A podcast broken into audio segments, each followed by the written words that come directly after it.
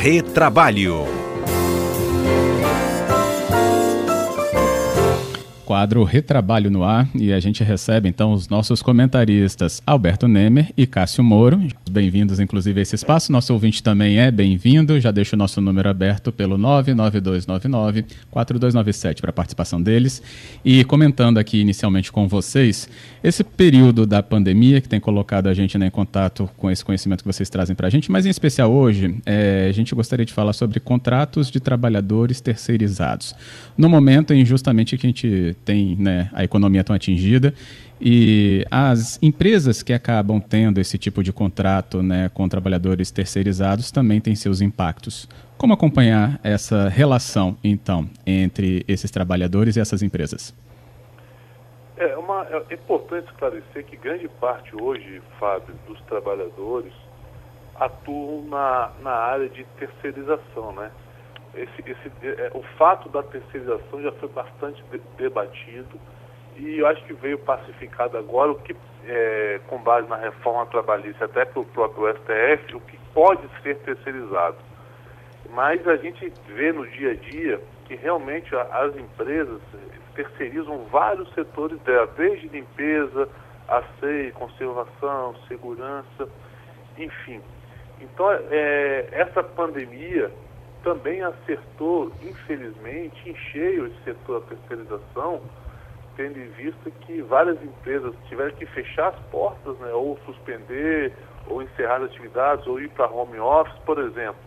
Aquela pessoa terceirizada que atua na limpeza, né, por, por, por obviedade, não tem como fazer o home office, né, seu trabalho. Então, possivelmente, ou essa pessoa veio a ter algum tipo de prejuízo, qual seja a dispensa, a sua dispensa, ou eventualmente a suspensão do contrato de trabalho, enfim. Então esse setor foi muito impactado.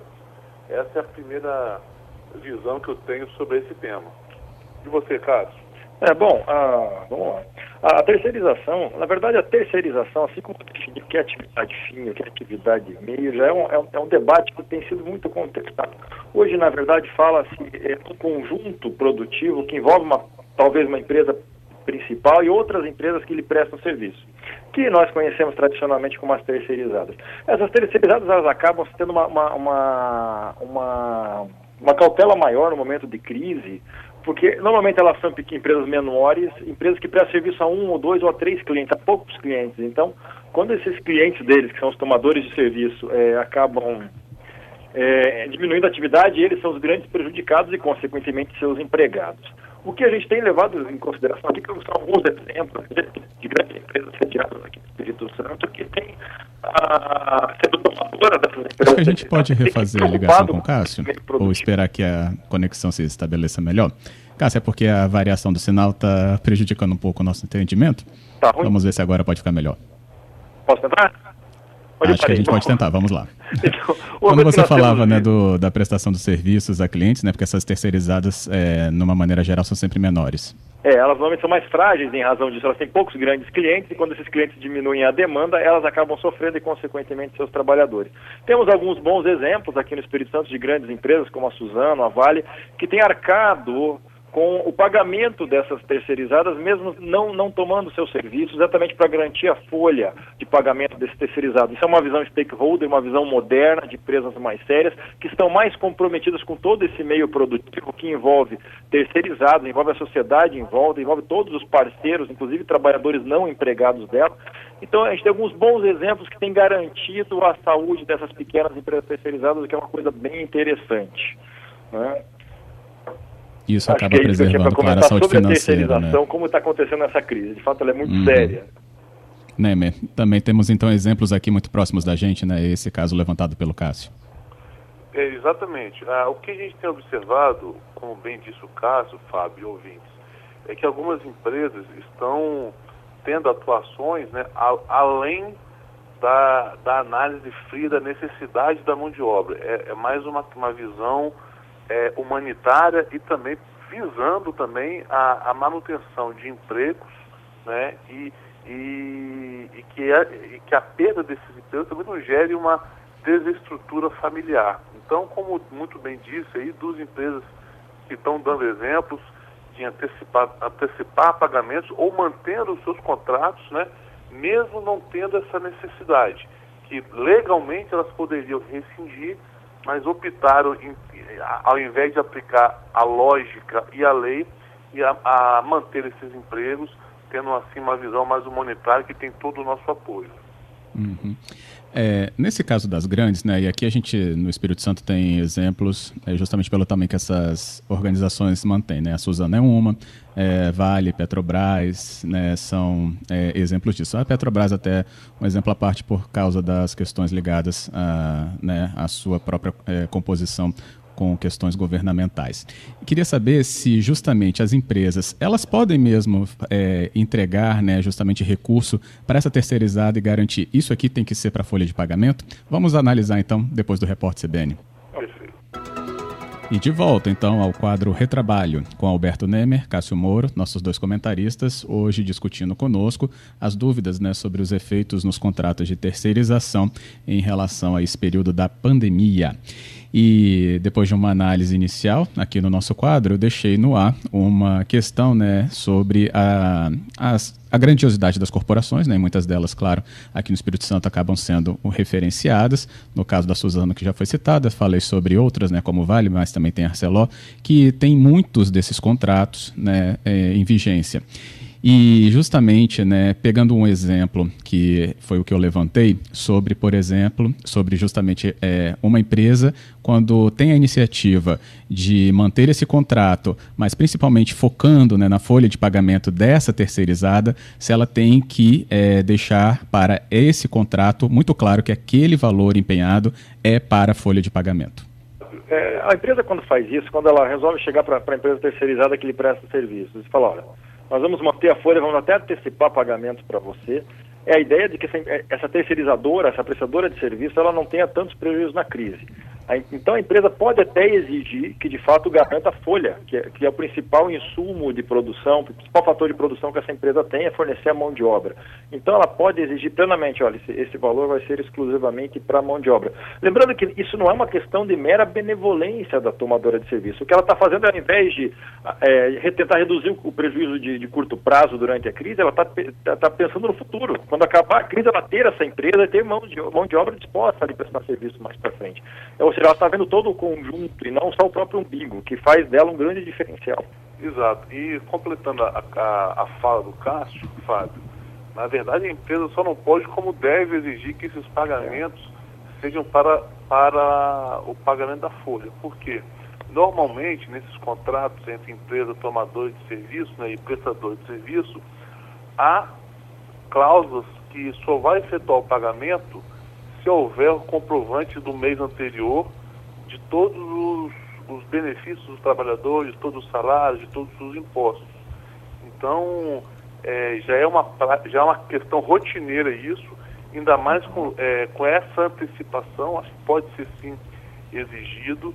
E como bem, muito bem disse o Cássio, o intuito disso é também né, manter as empresas ativas e já na expectativa de retomada das atividades, da economia e que tenham que nessa retomada a empresa tenha condições de prestar o serviço que já vinha prestando nessas grandes empresas. É importante, é importante ressalvar, ressaltar mesmo que esse tipo de atitude que a empresa faz, ele não é uma obrigação legal. Ela faz isso visando a manutenção de empregos a longo prazo, visando a manutenção dos contratos a longo prazo. Ela não está sendo obrigada pelo Estado, através de lei, a, a, a bancar esses esses salários. As empresas, as empresas prestadoras de serviço podem muito bem dispensar seus empregados e pararem a atividade. Ou seja, elas estão incentivando essas prestadoras de serviço a se manter em pé ainda, sem imposição do Estado. Uhum. É, tive aqui até uma participação de um ouvinte, ele não quer divulgar o nome dele e nem onde trabalha, mas ele quer destacar a mensagem, um recado né, que ele está ouvindo e disse que justamente ele é, foi um dos primeiros empregados de onde ele começou a trabalhar e justamente a empresa começou a é, fornecer trabalho terceirizado para uma grande indústria. E justamente aumentou a mão de obra porque a demanda da indústria aumentou muito nos últimos tempos. E justamente quando chegou esse período né, da pandemia, houve um temor de que houvesse justamente demissão nessa empresa dele, porque a que tomava a obra terceirizada iria diminuir muito sua produção. Mas ele falou que houve sim um entendimento entre né, as duas empresas e houve sim a garantia de que haveria ali algumas parcelas dos pagamentos é, de trabalhos futuros né, concretizadas justamente nessa negociação. É importante mencionar que normalmente essas empresas terceirizadas, né, que prestam serviço, elas não têm um fluxo de caixa que aguente tamanha é, tantos dias parados sem faturamento. Então, é, essa antecipação de pagamento, Fábio, serve também para que elas permaneçam com a saúde financeira em dia e que na retomada, desculpe, na retomada do, das atividades tenham condições de prestar atividade é, da qual foi contratada, também não gerando um passivo lá na frente para essa empresa tomadora de serviço. Então, eu acho que, é eu acho que é um ganha-ganha, todo mundo ganha com essa uhum. atitude louvável e como muito bem frisou o Cássio, sem qualquer obrigação legal para isso. Justamente. Bem, a gente pode falar também ainda sobre um andamento, ainda em Brasília, né? Sempre lá. As questões ligadas à MP 936. Teve um andamento no Senado, foi isso? Exatamente.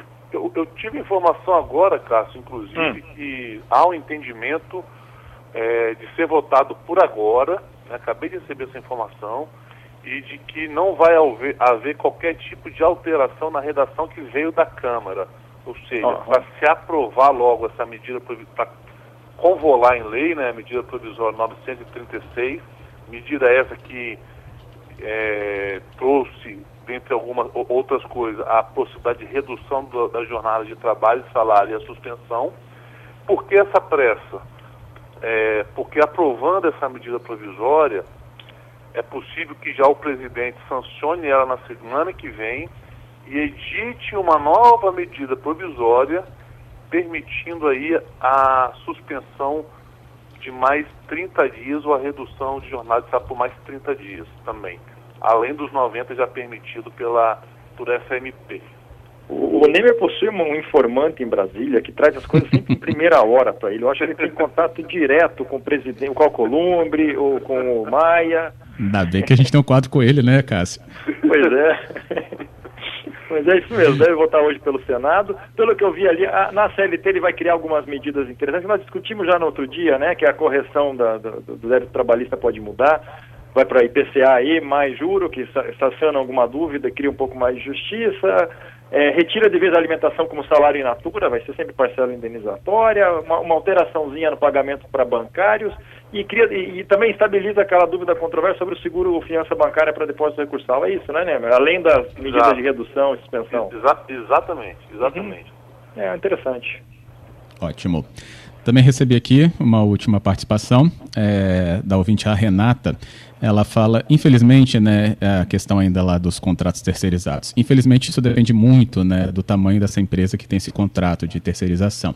Algumas que têm, né, para esses trabalhos, mesmo terceirizados menores, né, como a, a limpeza e a segurança, podem não suportar muito tempo mais. Mesmo assim, o que ela vê, né, a parte aqui da ouvinte, é de que essa negociação realmente está avançando muito nesse sentido de haver a maior preservação possível desse contrato e desses trabalhadores. É isso mesmo. Essas empresas, as tomadoras, depende não só do tamanho delas, mas também da boa vontade de ter uma, uma administração mais moderna, mais voltada a todas as partes interessadas em volta dela, não somente do, do, do, do lucro a curto prazo. Então é isso que Exa depende. Exatamente, porque é, é, essas empresas, elas necessitam, principalmente as terceirizadas, de um excelente planejamento, principalmente financeiro, até para uhum. suportar não crises como essa que acho que ninguém previu ter esse tipo de crise, mas às vezes perder o contrato, ter uma redução de contrato e ter também caixa para suportar essas questões, até para é, garantir o básico, que é o salário e também o pagamento das verbas decisórias em eventual rescisão, Fábio. Ótimo.